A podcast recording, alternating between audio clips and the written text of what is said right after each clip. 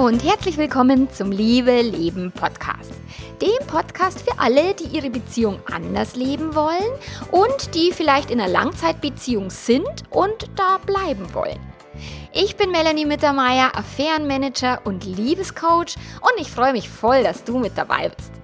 In der heutigen Episode beantworte ich eine Frage, die mir ganz, ganz oft gestellt wird. Und zwar fragen mich Paare, passen wir noch zusammen? Und die beantworte ich hiermit. Viel Spaß dabei!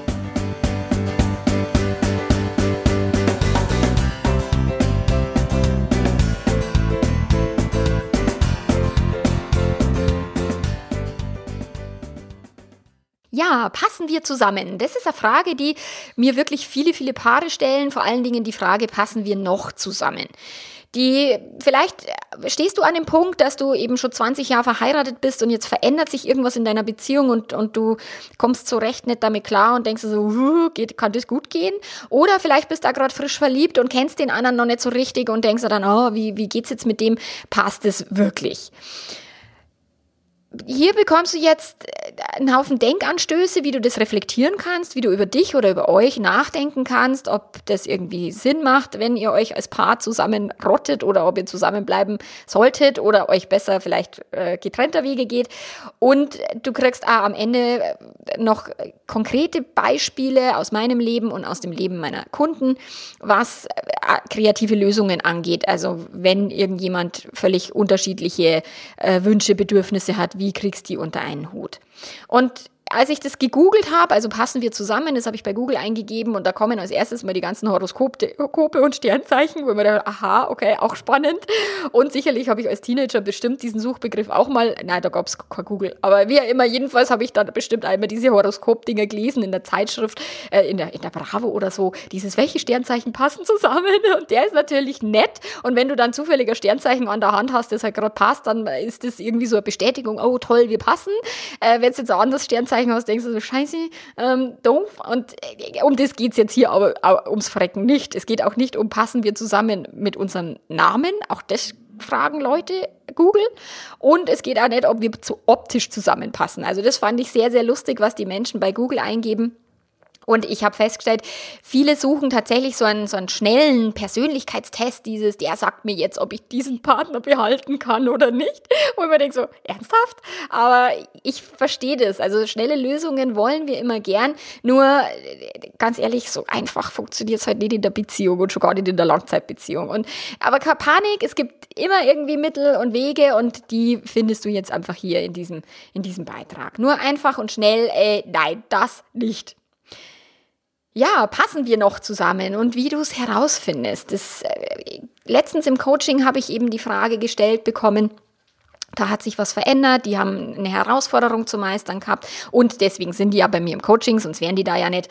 Ähm, und das ist ganz häufig eben die Situation, es hat sich irgendwas verändert, es gibt eine neue Herausforderung, es gibt vielleicht auch eine neue Seite am Partner, die derjenige noch nicht kannte und dann fragen mich halt die Paare immer, geht das gut, kann das gut gehen? Und ja, ich denke, das kann gut gehen, egal ob jetzt einer eine offene Beziehung will und der andere wieder äh, lieber monogam bleibt, ob einer viel Sex will und der andere wenig, ob einer viel Nähe will und der andere wenig. Also es ist relativ egal, um was es konkret geht, ob einer irgendwie ständig einen Saustall macht und der andere immer äh, wahnsinnig wird vor lauter Ordnungsliebe und so. Also egal, um was es geht. Es gibt immer natürlich Wege, wie du auch mit einem Partner zusammen sein kannst, der scheinbar nicht zu dir passt.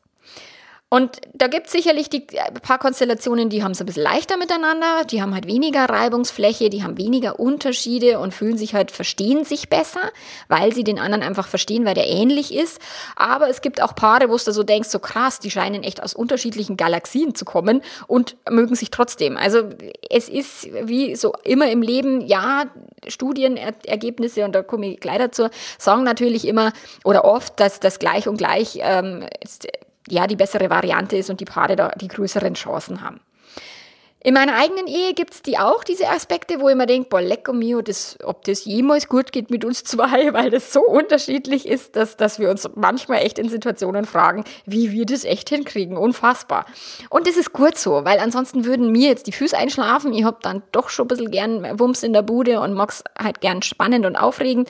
Und deswegen ist, ist das für mich, feiere ich auch unsere Unterschiede. Und worauf es jetzt wirklich ankommt, in, um, um eine glückliche Beziehung langfristig gestalten zu können, das sind einfach andere Dinge und die möchte ich dir jetzt hier äh, ein Stück weit vorstellen. Und was kannst du tun auch, wenn du glaubst, dass das bei euch halt überhaupt nicht passt? Bei der Recherche habe ich auch eben wieder gegoogelt nach Studienergebnissen und so weiter. Und natürlich gibt es da immer wieder welche, die bestätigen, dass jetzt Paare, die sich ähnlich sind, am längsten zusammenbleiben. Und ich erlebe auch selten Paare, die sich irgendwie aus völlig unterschiedlichen Gesellschaftsschichten zusammentun, die total komplett unterschiedlich sind. Also das sehe ich selten. Und es ist auch wirklich so, Menschen, die jetzt Geld haben, erfolgreich sind und so weiter, tun sich gern mit Menschen zusammen, die Geld haben und erfolgreich sind hier in Bayern ist es schon ganz oft so und mir geht's selber auch so, ich mag gern bayerische Männer. Ich mag das halt, den Dialekt oder auch österreichisch gefällt mir, weil das irgendwie halt mir ähnlich ist und ich dann halt, wenn ich dann in, in der Beziehung so reden kann, wie mir der Schnorr gewachsen ist, dann finde ich das halt total angenehm. Aber ich kann auch Hochdeutsch natürlich. also so ein bisschen. Und ich sehe das ja aber nur ein bisschen aus einer anderen Perspektive. Und zwar habe ich ja immer nur das Gesetz der Anziehung im Blick ein Stück weit. Und ich glaube, dass es nicht um Oberflächlichkeiten geht, ob wir jetzt zusammenpassen, sondern dass es um, um energetische Schwingung, um, um Ausstrahlung, um auf welcher Energieebene schwingen denn die beiden? Und wenn die auf einer selben Ebene schwingen, dann treffen sich die. Auch wenn einer ordentlich ist und der andere unordentlich. Auch wenn einer irgendwie ähm, sparsam ist und der andere das Geld zum Fenster raushaut. Also das ist völlig äh, wurscht, sondern die Energie darf zusammenpassen. Und wenn jetzt ein Mensch scheinbar überhaupt nicht passt oder du dir denkst, boah, der, das, das geht ja irgendwie gar nicht, dann schau gern hinter die Fassade. Weil wenn jetzt, also als Beispiel, vielleicht ist es ein bisschen ein plattes Beispiel, aber das ist mir jetzt gerade eingefallen, irgendwie so, so ein super Macho hat irgendwie also, also schüchternes ähm, Mausal an der Seite und manchmal denkt man sich so, wie kann der irgendwie mit so einer Frau da leben? Aber letztlich über, überspielt der Macho auch nur seine eigene innere Unsicherheit mit dem Macho-Gehabe und energetisch passen die zwei perfekt. Durch das da auch nicht voreilige Schlüsse zu ziehen, sondern einmal genauer hinter die Fassade zu schauen, das macht in jedem Fall Sinn. Dann gibt's natürlich das Sprichwort, Unterschiede ziehen sich an. Genauso wie gleich und gleich gesellt sich gern, ist das ja auch ein Sprichwort, was stimmt und, und was seine Berechtigung hat. Und tatsächlich in der Paarberatung oder im Coaching, wenn jetzt jemand fremdgegangen ist, dann erlebe ich das oft, dass der Affärenpartner das komplette Gegenteil ist vom eigenen Ehepartner. Und zwar so gegensätzlich, dass diese Beziehung niemals alltagstauglich wäre. Also dass das gar nicht funktionieren könnte. Da müssten sich die beiden schon sauber anstrengen. Und ein Beispiel, was ich ja gerne erzähle, ist die, die Arztgattin, die sich da irgendwie perfektes Haus, perfekte Kinder, perfekter, perfekter Ehemann, also scheinbar perfekter Ehemann, hm, verliebt sich Hals über Kopf in irgendeinen südländischen Taugenichts, der irgendwie mit Gelegenheitsjobs sich gerade so über Wasser hält und irgendwie äh, durch die Gegend pendelt und, und keinen gescheiten Wohnsitz hat und so und will mit dem durchbrennen. Und in der Konstellation war es so, dass ihr Mann sie jahrelang wie so eine Angestellte behandelt hat, also wie eine weitere Arzthelferin. Und sie hat alles getan, um ihm zu genügen, um ihn zufriedenzustellen. Die kamen aus einer unterschiedlichen Bildungssituation, er sehr gebildet, sie jetzt halt mit einem Bildungs mittleren Bildungsgrad.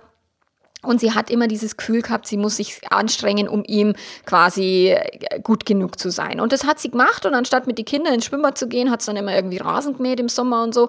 Und ja, und sie hat tatsächlich nicht nach einem anderen Lover, also nach einem neuen Lover gesucht oder nach einem neuen Partner, sondern nach einem anderen Ich. Sie war völlig angeödet von dieser perfekten Hausfrau, die sie geworden ist. Die war früher eine richtige Partymaus und hat echt ganz schön auftrat. Und ihr, ihr eigenes Ich hat sie angeödet. Und so hat sie nach einer anderen Seite ihrer Persönlichkeit gesucht in dieser Affäre.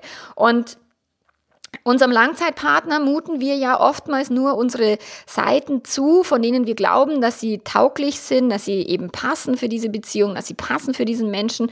Und wir verstecken den Rest, weil wir haben alle unterschiedliche Aspekte und auch verschiedene Gesichter. Und das, was wir unserem Partner zeigen, ist meistens nicht die ganze Wahrheit. Und manchmal kommt dann aber die ganze Wahrheit ans Licht, irgendeine, keine Ahnung, eine sexuelle Vorliebe, die immer unterdrückt worden ist oder, oder verdrängt worden ist. Und äh, dann stellen sich dann die Paare wirklich die Frage so, boah, krass, kann das überhaupt gut gehen mit uns? Das wusste ich ja gar nicht. Und ich dachte, ich kenne den in- und auswendig und, und jetzt ist dem plötzlich nicht, nicht mehr so. Und das überfordert ganz viele, weil sie sich ein Bild vom Partner gemacht haben, von dem sie geglaubt haben, dass das stimmt. So, und plötzlich zeichnet sich ein anderes Bild und dann äh, kommt die Krise und dieses passen wir zusammen und haben wir vielleicht äh, ein Leben lang äh, bereits eine Lüge gelebt. Nach dem äh, Tobias Beck, der ja so ein Persönlichkeitsmodell, also DISC, hat der abgewandelt in so ein Tiermodell und da gibt es einen Delfin und, und einen Hai und einen Wal und eine Eule und der Delfin ist so ein Mensch wie ich, also ich bin Delfin, total Party, äh, verrückt, viele Menschen um sich, lustig, kreativ, chaotisch und so weiter. Und der Tobi sagt, ähm, Delfin und Eule sollten niemals heiraten, das passt nicht zusammen. Äh, der ist auch nicht so einfach. Ja, klar, die Eule würde jetzt ersaufen, wenn sie den Delfin wirklich heiraten würde. Aber äh, die, die analytische und, und strukturierte Seite von einem von, einem, von einer Eule kann einem chaotischen Delfin extrem helfen. Und ich hatte schon viele Paare, die mich daraufhin angesprochen haben, oh, ich bin jetzt Delfin und er ist Eule oder umgekehrt. So äh, müssen wir uns jetzt trennen und so. Also das verunsichert Paare, wenn es heißt, das und das passt auf keinen Fall zusammen. Der ist auch Blödsinn. Nein, ihr müsst euch nicht trennen. Ich bin wirklich ein krasser Delfin, mega chaotisch, eher wirklich kreativ und, und durchgeknallt. Und mein Mann hat Eulenanteile, der hat Buchhaltung, also der hat Industriekaufmann gelernt und der ist wirklich, der kennt sich mit Zahlen, mit Excel-Listen, kennt sich der total super aus. Und diese Eulenanteile, die mein Mann hat, die helfen mir in meinem Chaos nicht zu versinken, sondern er macht halt jetzt meine Buchhaltung für mein Business. Und das ist ein Segen überhaupt. Also ich suche nicht immer ständig nur irgendwelche Belege und Zettel und denke mir so, hey, wie, was, für was brauche ich jetzt gleich wieder so ein Bewirtungsbeleg, sondern er sagt, hey Schatzel, so und so, das, so schaut's aus, das brauchen wir, wenn du mit jemandem essen gehst und es ist beruflich, dann bitte bring einen Bewirtungsbeleg. Ah ja, das habe ich jetzt auch verstanden, aber das hätte ich von allein äh, nicht hingekriegt. Und deswegen, anstatt die Persönlichkeitsmerkmale oder das, was dein Partner anders ist, zu bekämpfen oder ihn zu, zu bekehren, dass er, dass er, dass quasi du richtig bist und er ist falsch oder sie und du, mögest bitte, der andere soll so sein wie du, der ist Bullshit, sondern es macht Sinn, die Persönlichkeitsmerkmale von deinem Partner zu kennen und deine eigenen, zu wissen, wo sind die Überschneidungen, wo sind die Unterschiede und im Idealfall dann eben die Unterschiede respektieren und davon profitieren. Weil auch gerade das Thema Ordnung und Unordnung. Mein Mann war dem war Ordnung nie so wichtig wie mir. Ich bin halt da von meiner Mama gedrillt worden, irgendwie, dass das alles so passen muss. Ähm, immer sauber geputzt und zusammengerammt und so weiter. Und mein Mann sagt, er ist das ziemlich wurscht. Und als unsere Kinder klein waren, bin ich schier ausgeflippt, weil das hier einfach nie ordentlich war. Und mein Mann ist halt mit den Kindern irgendwie im Sandkasten gewesen und hat mit denen sonst was gemacht, aber aufgeräumt hat der nicht. Was, was habe ich gemacht? Ich habe immer ständig geschaut, dass immer das, das ganze Haus perfekt sauber ist. Und so konnte ich mich von seiner Unordnung, die mich schier wirklich in den Wahnsinn getrieben hat, habe ich von ihm lernen dürfen, viel gelassener zu sein und zu sagen, hey Gott, dann liegt halt mal das Spielzeug rum, ja, meine Fresse ist doch nicht so schlimm. Und da gelassener zu werden und entspannter zu werden, habe ich von ihm gelernt und er hat sicherlich von mir auch gelernt, dass er sagt, naja, Ordnung, so schlimm ist es jetzt auch nicht, wenn es zusammengerammt ist und er, er genießt es auch sehr, wenn es bei uns ordentlich ist. Und so haben wir uns gegenseitig befruchtet in unserer Andersartigkeit. Und doch das, das wäre so die, die Idealform dieses, okay, wie bin ich, wie bist du, anstatt zu sagen, ich bin richtig und du bist falsch und du musst jetzt Zauberer gefälligst, äh, zu sagen, hey, was kann ich denn von dir lernen, auch wenn dein Verhaltensmuster mir brutal fremd ist. Deswegen ist die Frage, passen wir zusammen, das ist für mich die falsche Frage. Das, äh, ich meine, dann hätten manche Paare echt gar keine Chance, weil die würden überhaupt nicht zusammenpassen. Also rein jetzt äh, nach diesen Äußerlichkeiten beurteilt. Und diese Frage kannst du auch nur beantworten mit Ja, Nein oder vielleicht. Ja, und dann, was machst dann? Das scheint ja dann so wie von außen vorgegeben. Also entweder passt halt jetzt zufällig zusammen, genetisch oder vom Geruch oder von der Chemie oder ich weiß es nicht woher. Äh, oder ihr passt halt nicht und dann habt ihr halt leider Pech gehabt. Hä? Ernsthaft? Ich bin ja ein Freund davon, dass man was tun kann, immer. Und genau, und deswegen mag ich so, solche, dieses, das passt oder das passt nicht, mag ich überhaupt nicht, weil dann eben diese, diese, selbst wenn ich jetzt äh, Eule und Delfin habe und, und die, die, der Delfin denkt sich immer, ah, scheiße, ich habe jetzt eine Eule geheiratet, das war irgendwie falsch. Und bei jedem Konflikt, was die Eule äh, irgendwie daherbringt und, und den Delfin irgendwie einbremsen will in seiner Lebenslust, äh, denkt sich der Delfin, ja scheiße, wir passen echt nicht zusammen. Und dann bestätigt sich das und wird immer mehr. Also bitte da vorsichtig sein. Diese Vorannahme, wenn du in deinem Kopf den Glaubenssatz hast, wir passen nicht zusammen, dann wird dein Unterbewusstsein nach Wegen suchen, diesen Glaubenssatz zu bestätigen. Also bitte äh, hör auf damit, sondern zu, die, die, die wirklich richtigen Fragen, die lauten, sind wir denn bereit, die Herausforderung anzunehmen? Können wir die Gemeinsamkeiten genießen und die Unterschiede akzeptieren? Und vor allen Dingen, anstatt zu, sagen, zu, zu fragen, passen wir zusammen, ist die Frage, will ich mit diesem Menschen zusammenpassen? Weil das bedeutet dann nicht, sich jetzt gnadenlos zu verbiegen und sich dem anderen anzupassen, na, um Gottes Willen bloß nicht, sondern es heißt zu lernen, damit klarzukommen, dass der andere anders ist. Und zwar immer. Nicht in allen Aspekten, aber doch im, im, hoffentlich in einigen. Dein Partner ist in einer Familie aufgewachsen, die vielleicht völlig andere Konfliktstrategien hatten oder gar keine und, und, und bei euch ist immer gestritten worden, bei denen ist immer alles unter den Teppich gekehrt worden. Ja, das ist anspruchsvoll als Paar und ihr habt euch ja nicht zufällig gefunden, sondern energetisch passt es, weil ihr voneinander lernen könnt. Der eine lernt besser zu streiten und der andere, und der andere lernt mal ein bisschen entspannter zu sein. Dein Partner hat eigene Ansichten, er hat eigene Werte, vielleicht völlig andere Werte als du. Und es ist nicht schlimm. Und dein Partner hat vor allen Dingen ein eigenes Weltbild. Und wenn du ihm sein Weltbild lässt und du sagst, okay, in deiner Welt ist es so, in meiner Welt ist es anders und es ist völlig okay, dann funzt es auch. Weil je ähnlicher ihr euch seid, desto gemütlicher habt ihr es wahrscheinlich, desto bequemer wird das Ganze und das kann auch sauber langweilig werden. Also da nicht immer nur von den Ähnlichkeiten zu sagen, oh, das ist viel besser, wenn, wenn ich den anderen wirklich verstehe und ich genau weiß, was der meint und weiß, wie der tickt und so, sondern zu sagen, hey, es braucht in jeder Beziehung ein Stück weit Geheimnisvolles, ein Stück weit Unbekanntes, ein Stück weit, wo wir jetzt nicht vorher schon wissen, wie, wie wir das jetzt äh, erklären können das ist cool. Und es ist völlig okay, wenn ihr nicht zusammenpasst. Eine glückliche Beziehung ist möglich, wenn ihr zwei, also wenn ihr beide positiv gegenüber dieser Beziehung eingestellt seid, wenn ihr sagt, boah, diese Beziehung ist sau cool und auch wenn wir uns an manchen Ecken oder Enden eben nicht verstehen, ey, wir, wir, wir tun einfach alles, damit wir das hinkriegen. Wenn ihr Konflikte lösen könnt oder, oder zumindest besprechen könnt. Und wenn ihr akzeptiert, dass sich manche Konflikte nicht lösen lassen, hey, dann ist es alles wunder, wunderbar, ohne Scheiß. Das einzige Beständige im Leben ist die Veränderung, mal wieder so ein Sprichwort, was auch völlig stimmt. das, ich, hab, ich hatte im Coaching eine Frau, die echt geschimpft hat und gesagt hat, boah, ich habe den anders geheiratet, das ist ja voll die Mogelpackung und der soll gefälligst wieder so werden, wie er früher war. Äh, sie meinte damit depressiv, schüchtern, äh, frustriert und in sich gekehrt. So, ihr Mann hat, hat irgendwie rausgefunden, dass es irgendwie nett ist, mit anderen Frauen zu flirten und einmal mit denen irgendwie essen zu gehen oder auf einen Kaffee. Und er hat irgendwie aufgehört, sich das verbieten zu lassen. Und jetzt steht sie eben an einem Punkt, wo sie sagt, boah Gott, passt es überhaupt? Der mit seinen äh, Gehirngespinste von wegen freie Beziehung, offene Beziehung, der spinnt ja wohl. Ähm, kann denn das überhaupt passen? Mäp, falsche Frage.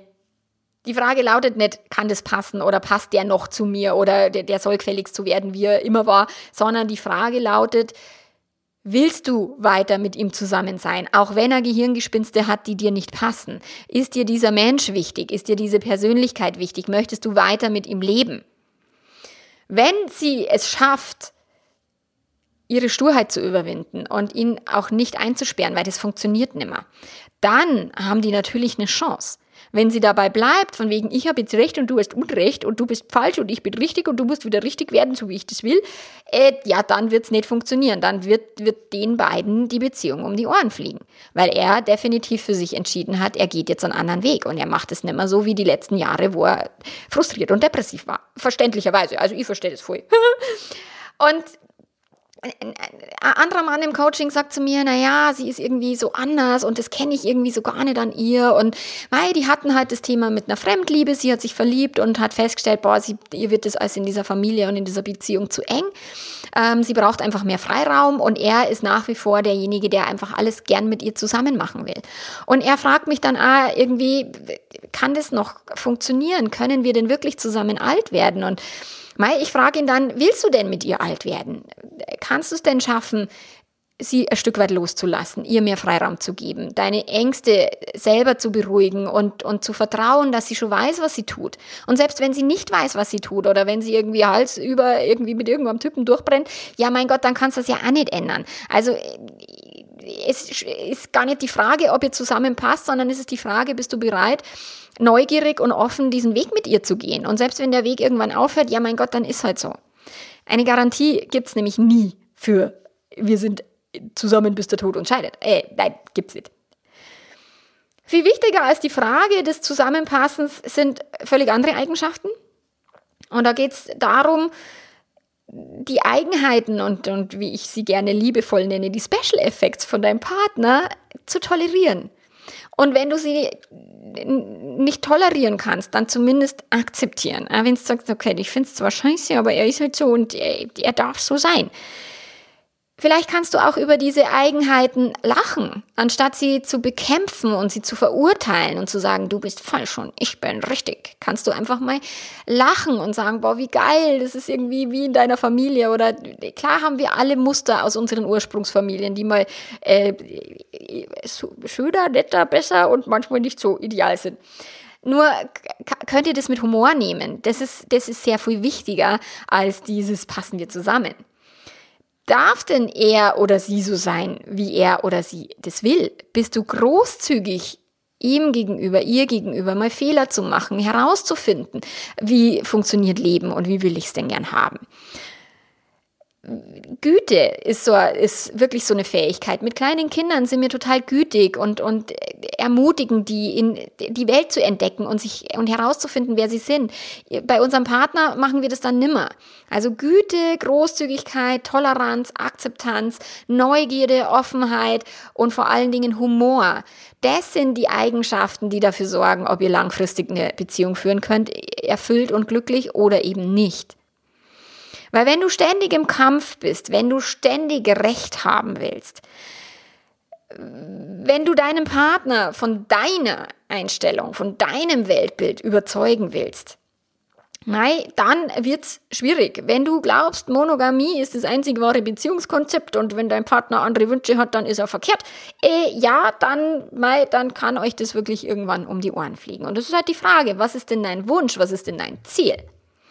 Und deswegen bin ich ein Freund von kreativen Lösungsansätzen, die ich dir jetzt so ein Stück weit in, in so manchen Bereichen, ich kann jetzt hier nicht alle Bereiche aufzählen, aber so ein paar, die, die, die mir halt oder bei mir in der Beratung halt immer auftauchen, die möchte ich dir jetzt ein Stück weit ein paar Beispiele geben, ähm, wie andere Paare das machen oder wie wir das gemacht haben. Und ich möchte dich dazu ermutigen, dass du dich mit deinem Partner mal zusammenhockst, so wie, wie die das in den Firmen halt so machen, so brainstorming-mäßig, dass du sagst, okay, wir haben da das Thema, du liebst Saustall, ich lieb Ordnung, wie wollen wir es denn machen? Was hätte man denn, hätte man denn für Ideen? Wie könnte man denn dem ganzen Chaos hier vielleicht ein Stück weit begegnen, ohne dass du permanent das Gefühl hast, du musst, ich werd, du wirst gegängelt und musst ständig aufräumen und ich nicht ständig das Gefühl habe, ich versinke hier irgendwie im Saustall. So, also hockt euch zusammen und überlegt euch wirklich ganz witzige, lustige Ideen. Wir kaufen bei Ikea irgend so ein Sammlungsteil und da schmeißen wir alles rein oder äh, was auch immer. Oder ihr baut im Haus irgendwo einen Wäscheabwurf, dass die Kinder die Wäsche Dann da reinschmeißen. E, egal. Also es gibt ja immer irgendwelche Ideen, auf die du vielleicht jetzt noch nicht kommst. Vielleicht, wenn ihr euch mit Pärchen oder anderen, anderen Leuten halt trefft, mit Freunden, wenn ihr mal zusammenhockt, dass ihr sagt, hey, wir haben da das Thema mit dem Ordnung und, und, und dem, der Unordnung. Wie ist denn das bei euch? Habt ihr da Lösungen gefunden dafür und so weiter? Vielleicht haben andere andere Ideen, die ihr jetzt noch gar nicht habt. Also bleib offen und, und, und sag, hey, ich will, ich will schauen, wie sich das lösen lässt, anstatt permanent im Kleinkrieg ähm, Energie zu vergeuden. Bei mir ist natürlich in meiner Beratung ist halt viel das Thema offene Beziehung äh, gegenüber Monogamie. Und ich sag zu den Menschen, die eine offene Beziehung wollen, du kannst deinen Partner nicht dazu zwingen, ein offenes Beziehungskonzept zu leben. Es ist, wenn dein Partner da keinen Bock drauf hat und die Monogamie lieber mag als dich, dann ist es halt so. Wenn ein Mensch die Monogamie total hochhält und sagt, das ist das einzige Beziehungskonzept und als andere kann ich nicht und der Partner will aber offen leben, dann ist auch nicht die Frage, kann es zusammenpassen, sondern ist die Frage, wollen wir zusammenpassen? Wollen wir das schaffen? Und dann darf jeder von sich auch wieder Ideen spinnen, wie kriegen wir es denn hin? Wie können wir es denn handhaben. Und sicherlich ist das die härteste Nuss von allen, weil ich meine, klar, Ordnung und Unordnung, das ist sicherlich das, die weit verbreitetere äh, Konfliktsituation, aber die härtere Nuss ist sicherlich das Thema offene Beziehung, Monogamie. Weil der treue Partner wird von der Gesellschaft bestätigt, von Freunden, von allen, die er wahrscheinlich dazu befragt, sagt, spinnst du, dein Partner offene Beziehung und Sex mit anderen, das geht ja gar nicht. Also es ist ja auch gesellschaftlich dieses, äh, diese eine Meinung ist falsch, also die eine Wunsch ist total falsch, der andere ist total richtig. So, dann wird es einfach nur schwerer zu bekämpfen. Und derjenige, der sich jetzt sexuelle Freiheit wünscht, der ist auf völlig verlorenen Posten, weil eben dieses Bedürfnis er eigentlich oder sie nicht haben darf. Mögliche Lösungen könnten hier sein, die Don't Ask, Don't Tell Regel, was ich nicht weiß, macht mir nicht heiß und einfach zum sagen, hey, mach du, was immer du für richtig hältst, aber ich will es nicht wissen schau, dass es irgendwie an mir vorbeigeht, dass ich mit meiner Eifersucht und mit meinen Angstgefühlen einfach gar nicht in den Kontakt komme. Und das ist in der Polyamorie-Szene sicher nicht akzeptiert, also die in der, in, in der Polyamorie, da heißt es immer, wir müssen uns alles erzählen, Ehrlichkeit ist da das ganz, ganz wichtige, ein ganz wichtiger Wert und Offenheit und mit allen drüber reden. Äh, ja, und ich rede jetzt nur nicht von Polyamorie, sondern ich rede jetzt von offener Beziehung und da ist es sicherlich ein gangbarer Weg, um irgendwie mit diesem Konflikt klarzukommen. Dann steht der Tropfen hüllt den Stein. Also der neugierige und offene Partner, der kann seiner Beziehung und seinem Partner, dem ängstlicheren und, und monogam treu lebenden Partner, die Zeit geben, die es auch braucht, um von einem monogamen Konzept in ein offenes Konzept zu kommen. Weil das ist nicht so, ich, ach Schatzel, lass uns mal schnell eine offene Beziehung leben. Der andere sagt, ja logisch, machen wir, alles, alles super. Sondern das ist ja sicherlich ein Prozess und das dauert eine Weile und da geht's, viele vorsichtige Gespräche gilt es zu halten und es, es bevor da irgendwas umgesetzt wird. Und beide dürfen bereit sein, sich ihren Ängsten und Gefühlen da zu stellen. Der eine irgendwie, ah, oh, du wirst mich nur einsperren, der andere sagt, ich habe Angst, dich zu verlieren, bla bla. Das Ganze darf natürlich beleuchtet, besprochen und geklärt werden. Und dann, wenn oft genug drüber gesprochen wurde, dann könnt ihr euch ja überlegen, okay, wie können wir denn jetzt ganz langsam und Stück für Stück das öffnen? Ich meine, wenn da jetzt schon ein Partner am Start ist, also ein dritter Partner, eine Affäre, die jemand nicht beenden will, ja, auch dann überlegen, okay, will ich mich lieber trennen? Oder will ich mit diesem Partner zusammenbleiben? Und dann darf ich Wege finden, damit klarzukommen. Und das ist das, was ich sicherlich nicht so arg oft habe im Coaching, aber das habe ich und die Menschen finden die Wege. Die sind echt, das ist anspruchsvoll und es ist nicht mal schnell auf einer Arschbacke abgesetzt, aber es ist möglich. Und da sich erstmal im Kopf zu öffnen und da zu, zu, sagen, okay, lass uns mal schauen, wie wir da irgendwie einen, einen Konsens finden, einen Weg finden. Dann würde ich äh, bei dem Thema würde ich äh, immer empfehlen, Bücher zu lesen über offene Beziehungen und sich mit dem Thema intensiver auseinanderzusetzen und zwar beide. Und äh, wenn du wenn du die Buchtipps haben willst, dann musst du auf meine Webseite gehen und den Beitrag lesen. Da habe ich dir alle Bücher verlinkt, die ich im im ähm, in diesem Podcast jetzt empfehle, das mit die Shownotes irgendwie, das, ich mache das nicht mehr, das finde ich nervig. Also wenn, dann musst du halt leider jetzt auf meine Homepage gehen, www.melanie-mittermeier.de, dann dir den Beitrag anschauen und da findest du dann alle Links, natürlich auch zu weiterführenden Artikeln und so weiter und zu den Büchern.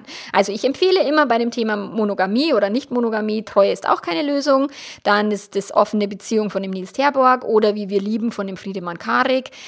The State of Affairs von Esther Perel ist immer großartig großartig. Also sich wirklich damit auseinanderzusetzen, was heißt es denn, eine Affäre zu haben, eine Affäre aufgeflogen zu haben, eine offene Beziehung leben zu wollen. Und dann ist, ich meine, wenn, wenn irgendwie gar nichts funktioniert, gar nichts fruchtet, dann ist sicherlich Fremdgehen eine mögliche Lösung. Und ja, ich weiß schon, um Gottes Willen, wie kann sie das nur raten und spinnt jetzt? Ähm, natürlich ist Fremdgehen jetzt nicht die beste Wahl. Wobei, klar, Fremdgehen kann einfach total großartig sein und für viele Menschen ist es total großartig.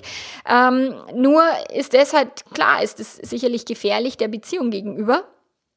Aber diese Lösung führe ich auch deswegen mit auf, weil sie die am meisten praktizierte Lösung ist für das Dilemma.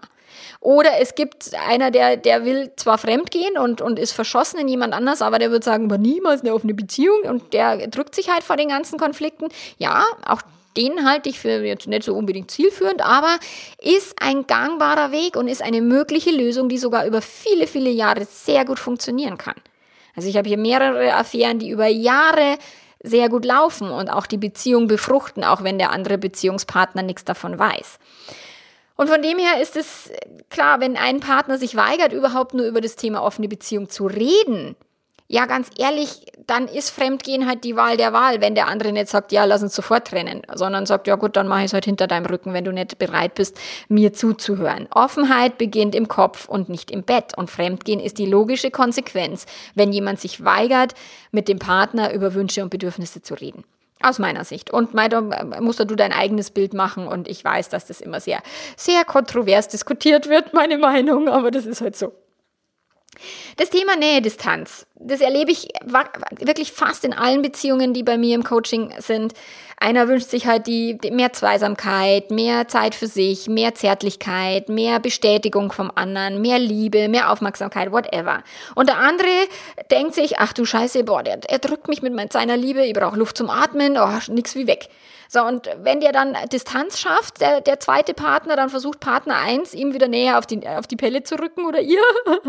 Und somit ist es ein ewiges, ich hau vor dir ab, du kommst hinterher, ich hau wieder vor dir ab, du kommst hinterher. Und so funktioniert der halt nicht. Mein Mann äh, liebt es total, mit mir Zeit zu verbringen. Der ist unglaublich gern mit mir zusammen. Der hat sehr, sehr, am liebsten dauernd mit mir Sex und würde am liebsten dauernd mit mir reden und so. Und je nachdem, wie die Intensität gerade ist, äh, wenn wir frei haben oder so, dann ist es manchmal ganz schön viel für mich und ich versuche dann ähm, Abstand zu gewinnen und, und stoße ihn dann einmal zurück und sage, boah, das ist mir jetzt alles zu viel. Und das wird sicherlich ein Thema sein, mit dem wir ein Leben lang umzugehen haben.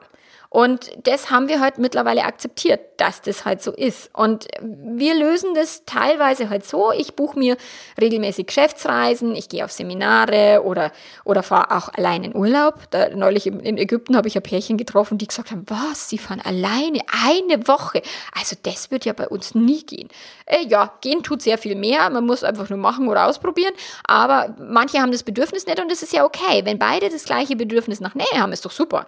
Da muss keiner allein in Urlaub fahren, um Gottes Willen. Ich habe halt das Bedürfnis nach Zeit für mich allein zu haben. Und, und genau. Und so nimmt er an die Arme die Kinder oder eins von den Kindern und, und verreist mit Dini. In den Osterferien fliegt er mit der Paula nach Indien. Ich bin echt schon gespannt, wie es Dini gefällt und so. Und das finde ich total angenehm, dass wir auch nicht als Familie immer zusammen Urlaub machen müssen, sondern dass wir sagen, okay, jeder kann einmal getrennt voneinander Urlaub machen. Billiger ist auch, abgesehen davon. Dann, klar, treffe ich mich halt mit Freunden und so, bin abends einmal öfter unterwegs unterwegs. Und wenn wir dann miteinander im Urlaub sind und dann vielleicht einmal im VW-Bus hocken und was ja echt wirklich ein kleiner Raum ist, auf dem wir uns da befinden, dann äh, macht der Andi halt viel Sport und ich schaue, dass ich Auszeiten mir nehme und irgendwie mal spazieren gehe oder irgendwie allein mich irgendwo an See hock und, und was auch immer. Und ich sag ihm dann, ah, wenn ich halt gerade mal nicht angefasst werden will, wenn ich nicht umarmt werden will, wenn ich keine Bo keinen Bock habe zum Vögeln, dann ist es halt so, dann, dann muss er halt jetzt auch damit klarkommen. Und zum Glück ist es mittlerweile so bei uns, dass der Andi das nicht mehr persönlich nimmt, sondern er weiß, er hat da einfach ein anderes Bedürfnis als ich und es ist nicht seins richtiger oder falscher als meins und meins nicht falscher und richtiger als seins. So, nur das ist sicherlich die, das, wo wir auch sehr viel schon lernen durften und wo wir auch immer mal wieder ja, aneinander gerauscht sind. Und es ist manchmal anstrengender, manchmal geht's leichter und mal so dürfen wir halt damit leben. Und manche Paare haben das dann so gelöst, sie haben zwei, zwei Wohnungen. Also wer sagt denn, dass wir immer zusammen wohnen müssen? Klar, ist es natürlich eine Kostenfrage, aber manche Paare tun sich echt einen mega großen Gefallen mit zwei, zwei Haushalten gerade die, die mit, mit Schlamperei und, und also Ordnung und, und schlampig oder Sammler und, und Purist oder sowas, das ist auch da sicherlich eine gute Idee, ähm, äh, zwei verschiedene Wohnungen zu haben oder zwei verschiedene Schlafzimmer oder ein eigenes Zimmer in, in, in, in der Wohnung oder im Haus zu haben. Manche sind beruflich viel unterwegs und, und haben eh nicht diese viele, viele Nähe. Und manche haben auch zeitintensive Hobbys. Also ich bin auch froh, wenn der Andi auf irgendeinen Triathlon oder was trainiert, weil der dann einfach viel Sport macht. Und er genießt es, weil er halt so viel Sport machen kann, wie er will. Und ich bin immer also ganz froh, wenn er irgendwie am Radl hockt. Der ist eh viel verträglicher, wenn der viel Sport macht. Das ist super für ihn. Und wir alle haben das Bedürfnis nach Nähe und Distanz, doch je nachdem, welches Beziehungsmuster sich mehr entwickelt hat in deiner Kindheit. Also je nach, Kinder entwickeln da eben verschiedene äh, Wünsche und Bedürfnisse, sind halt bei, bei manchen Kindern wurde halt das Bedürfnis nach Nähe nicht erfüllt und die sehnen sich jetzt nach Nähe. Andere wurden von irgendeiner Gluckenmama völlig, äh, ja, begluckt und, und äh, denken sich, boah, bloß nicht nochmal sowas. Also die brauchen halt mehr Distanz, das ist wirklich. Und oft finden sich dann gerade zwei, die halt ein komplett konträr schweres Beziehungsmuster gelernt haben in der Kindheit, aber es passt perfekt, weil sie beide wieder lernen können, der eine sich auf Nähe einzulassen und der andere auch mal was für sich alleine zu machen und sein Leben nicht nur von dem anderen, also den Lebensinhalt nicht nur in dem anderen Partner zu sehen. Also von dem her, diese Unterschiede sind großartig, weil wir immer was dabei lernen, wenn wir denn bereit sind, es zu lernen. Dann natürlich ein Thema, was bei mir auch sehr oft aufschlägt, ist dieses einer will Sex, der andere nicht oder beziehungsweise einer will halt viel Sex und der andere wenig. Also mit, mit äh, einer will Sex und der andere keinen. Ja, auch das habe ich. Das ist halt nochmal die, die härteste Stufe davon. Aber dieses, was auch immer es heißen mag, viel Sex, wenig Sex, wenn eben das unterschiedliche Bedürfnis, also das, dieses sexuelle Verlangen sich unterschiedlich entwickelt hat im Laufe einer, einer Langzeitbeziehung. Und das ist wirklich in ganz, ganz vielen vielen Langzeitbeziehungen der Fall. Manche entwickeln sich so, dass beide wenig Lust auf Sex haben, dann ist ja alles wunderbar, weil dann haben die keinen Stress damit mit.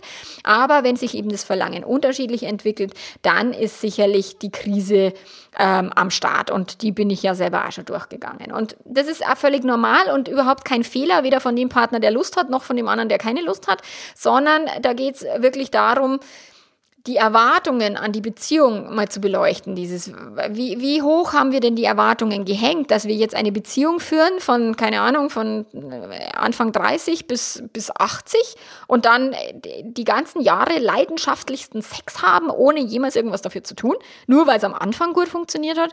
Hm. Also da mal zu schauen, was, was ist denn da der Grund dafür? Also da, ja, viele Gespräche zu führen, das ist echt eine harte Nummer, aber auch nicht unlösbar. Und deswegen Klar, viele wollen nichts tun oder viele Männer, die dann sagen, ja, ich, ich habe genauso viel Lust wie immer, nur sie mag nicht, also muss sie sich ja verändern, bei ihr ist was falsch. Äh, nein, stimmt nicht. Sie hat Lust sicherlich, vielleicht Lust auf Sex, aber nicht auf den, den sie kriegen kann. Also auch da offen zu sein und miteinander zu reden, ist in jedem Fall eine gute Idee. Und wenn halt nicht gesprochen werden, dann dürft ihr halt versuchen, da irgendwelche anderen ähm, Möglichkeiten auszuloten. Die Leidenschaft und, und Erotik da über, ein, ein, über Jahrzehnte am Brodeln zu halten, ist für mich tatsächlich eine der größten Herausforderungen in Langzeitbeziehungen und das melden mir meine Kunden immer wieder. Und dazu habe ich ja schon tausende von Artikeln geschrieben und ein Hörbuch produziert und, und ich selber darf da immer wieder darauf achten, dass ich mit meinem Mann da irgendwie zusammenkomme, dass wir beide, dass beide von uns zufrieden sind. Und das ist auch ein Thema, das uns wahrscheinlich ein Leben lang begleiten wird. Und meint, das ist halt, ist halt so. Und manchmal ist es anstrengender und manchmal ist es entspannter. Und beide dürfen äh, sich um die Entspannung kümmern, nicht nur einer. Und wir haben jetzt zum Beispiel auch die Monogamie aufgegeben oder ich habe sie aufgegeben. Ich habe halt zum gesagt, für mich macht es halt sehr viel mehr Sinn, durch Reize von außen mir die Lust einfach zu steigern. Und es funktioniert bei mir auch sehr gut. Und ich äh, denke, dass Treue, also ewige Treue, wirklich ein großer Faktor ist, wenn die Lust flöten geht. In vielen Beziehungen, nicht in allen, aber in vielen. Und es ist sicherlich nicht umsonst, warum diese Seitensprungportale wie Seedate und was weiß ich mega boomen.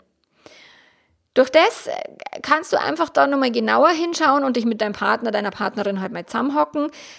Meine Artikel lesen ist eine, ist eine gute Idee, vielleicht mein Hörbuch holen. Und da sind eh schon ganz, ganz viele Tipps drin enthalten. Dann ist bei uns war super Gleitgel zu verwenden, mal Sextoys einzubinden, erotische Bücher zu lesen. Für, für, also manche mögen Pornos, ich jetzt nicht so sehr, aber es gibt Menschen, die mögen das. Und was auch immer euch anmacht, was euch immer passt für euch beide, einfach mal schauen und dann, auch wenn, wenn jetzt ich Pornos nicht so mag, mich trotzdem da zu öffnen und zu sagen, ja, lass uns da einfach mal was, was anschauen. Oder wenn es dann halt nur so ein Softporno ist wie Fifty Shades of Grey oder so. Der funktioniert tatsächlich auch bei mir. Dann Selbstbefriedigung, anderweitige Stimulation, Oralsex, was auch immer. Die Uhrzeit verändern war bei uns echt ein mega Meilenstein. Also viele, viele Dinge. Dann könnt ihr sexuelle Fantasien austauschen, darüber reden und es mal auszuhalten. Auch wenn du jetzt nicht der Hauptdarsteller in der sexuellen Fantasie von deiner Partnerin oder deinem Partner bist. Also all die Dinge. Offenheit. Dann gibt es einen Haufen Bücher, die du lesen kannst, die ich ja permanent und immer wieder empfehle da auf meinem Blog. Ähm, das von der Esther Perel, Wildlife Life ist ein großartiges Buch. In, in der Originalfassung heißt es Mating in Captivity, also Partnerschaft in Gefangenschaft. Ich finde es einen sehr bezeichnenden Titel und der ist richtig, richtig cool, weil sie sagt, Erotik entsteht eben in der Distanz und in der Unsicherheit und nicht in diesem, wir hocken Tag und Nacht auf, auf, mit dem Jogginganzug auf der Couch und dann soll plötzlich irgendwie die Lust aufkeimen. Naja, Intimität und Verlangen von dem David Schnarch oder die Psychologie sexueller Leidenschaft, großartige Bücher. Komm, wie du willst, von der Emily Nagoski, ein, ein Buch für die weibliche Sexualität, um zu verstehen, wie funktioniert es. Großartig ihr Bild mit, jeder hat ein sexuelles Gaspedal und eine sexuelle Bremse, finde ich super.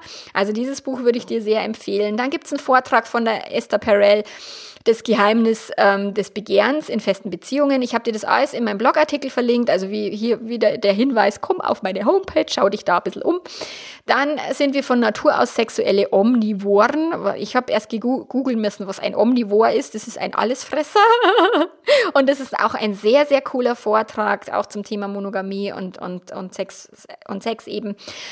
Genau, also all das kannst du tun, aber äh, Vorsicht, geh nicht davon aus, wenn du jetzt dir so ein Buch gelesen hast, also der Andi hat irgendwann das Buch, die, die Psychologie sexueller Leidenschaft ins Eck geschmissen und was saut's wieder? Und hat gesagt, so ein Scheißbuch, das hilft auch nicht, weil das halt tatsächlich äh, sicherlich sehr viel geholfen hat, es hat uns extrem geholfen, aber es hat nicht dazu geführt, dass wir automatisch und von vornherein, also sofort jetzt gleich wieder super viel Sex hatten, sondern es hat einfach sehr viel Verständnis erzeugt und sehr viel, was wir denn tun können, aber aber das, was er sich halt vorgestellt hat, und dann habe ich wieder gesagt, nein, ich habe halt keine Lust, ey, dann ist das Buch in, in, in die Ecke geflogen.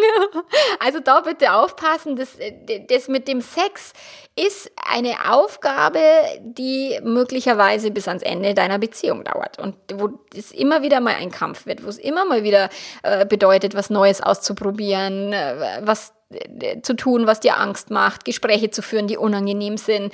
Ähm, und wenn es nötig sein sollte, tatsächlich eine Sexualberatung aufzusuchen. Also sowas kann sicherlich helfen, aber da gibt es kein, wir lösen das Problem und dann ist das für immer wieder geil, sondern wir lösen das Problem und dann kommt irgendwann wieder eine Krise und wieder eine Flaute und es ist ein Wandel. Das ist mal mehr Sex, mal weniger Sex, mal aufregender, mal langweiliger. Das ist in einer Beziehung völlig normal und dieses äh, den, den Quick Fix, den gibt es nicht, aus meiner Sicht.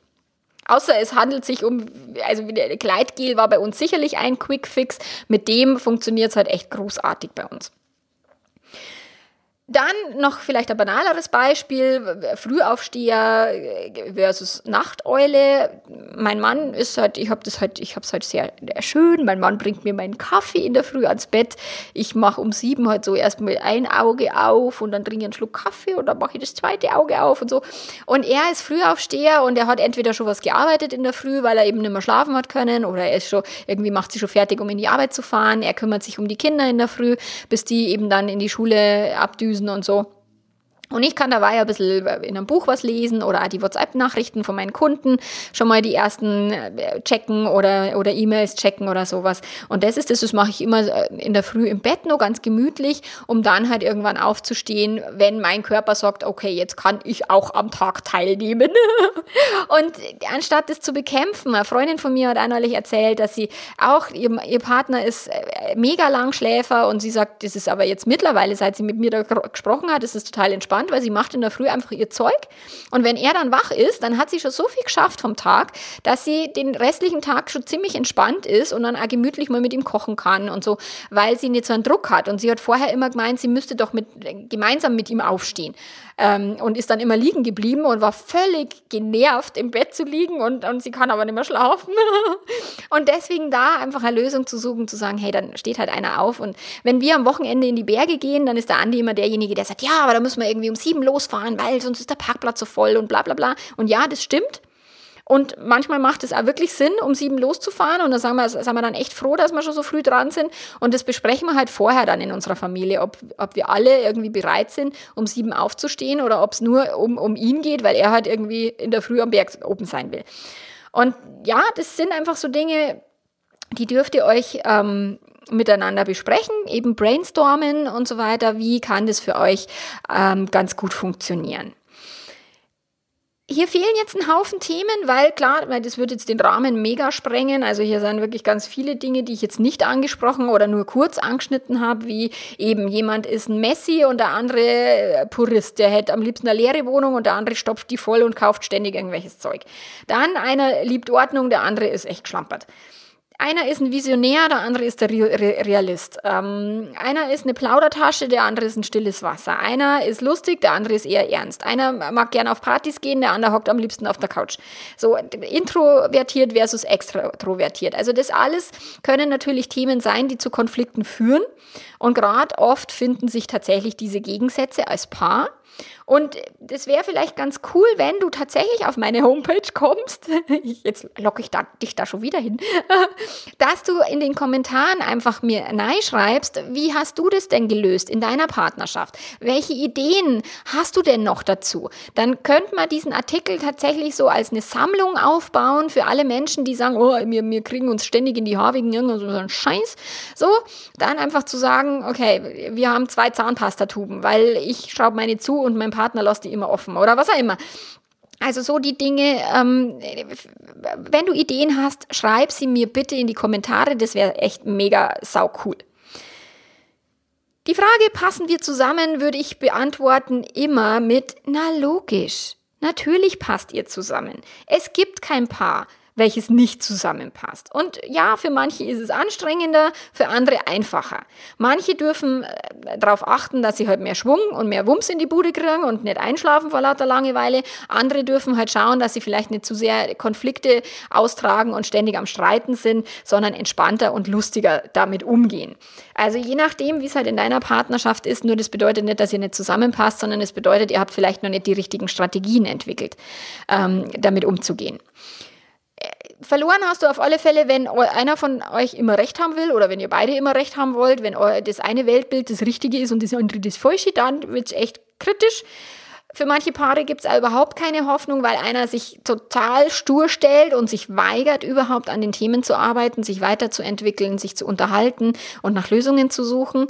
Oder wenn äh, ihr als Paar quasi euch eher scheiße fühlt, euch schlecht, also nicht gut tut gegenseitig, weil es gibt sicherlich Paare, die holen aus dem anderen die schlechteste Version äh, desjenigen heraus und es gibt Paare, die holen äh, gegenseitig die beste Version von sich heraus. Und da würde ich tatsächlich eher die, die zweite Variante wählen. Aber das musst du selber entscheiden. Es gibt auch Paare, die streiten sich und die können ohne diesen Streit nicht leben, weil sie das vielleicht in der Kindheit so gelernt haben. Und nicht jede Beziehung ist dazu gedacht, dass der Tod sie scheidet. Also manchmal ist es irgendwie an der Zeit, eine neue Beziehung einzugehen, ähm, auch mal weiterzugehen, neue Erfahrungen zu sammeln. Auch das ist für mich, ich bin kein Freund von serieller Monogamie und alle vier Jahre irgendwie ein Bäumchen, Bäumchen Wechselstichspiel zu spielen. Aber wenn jemand sagt, serielle Monogamie finde ich super, ich habe gar keinen Bock auf so einen Langzeitscheiß, ja, auch dann ist das völlig in Ordnung. Da ist halt, ich finde, die Weiterentwicklung ist halt viel besser mit, mit einem Partner, der halt da mal länger da ist, weil da können wir uns nicht drücken vor dem ganzen Mist und es bringt der Persönlichkeit mehr, ist halt meine Meinung. Aber wenn jemand da keinen Bock drauf hat, ist das völlig okay. Und äh, wenn die Beziehung scheitert, dann liegt es aus meiner Sicht nicht dran, dass ihr nicht zusammenpasst oder nicht zusammengepasst habt, sondern an drei Erfolgsverhinderern. Die Faulheit, Feigheit, Eitelkeit, also äh, zu faul sein, um sich zu kümmern, zu feige, um dahin zu schauen, wo es weh tut, und zu eitel, um zuzugeben, selber vielleicht auch nicht gerade das Gelbe vom Ei zu sein. Und wenn du jetzt nicht die Ergebnisse in deiner Beziehung hast, die du gerne hättest, dann darfst du anfangen, dich zu verändern. Weil Leben darf leicht gehen und Spaß machen. Liebe auch. Und in diesem Sinne, vielen Dank fürs Zuhören. Es war mir ein Fest. Ich freue mich von dir zu hören, deine Ideen und, und so weiter. Und ähm, ja, und vielleicht begegnen wir uns mal irgendwo im echten Leben. Bis bald. Mach's gut. Ciao, ciao.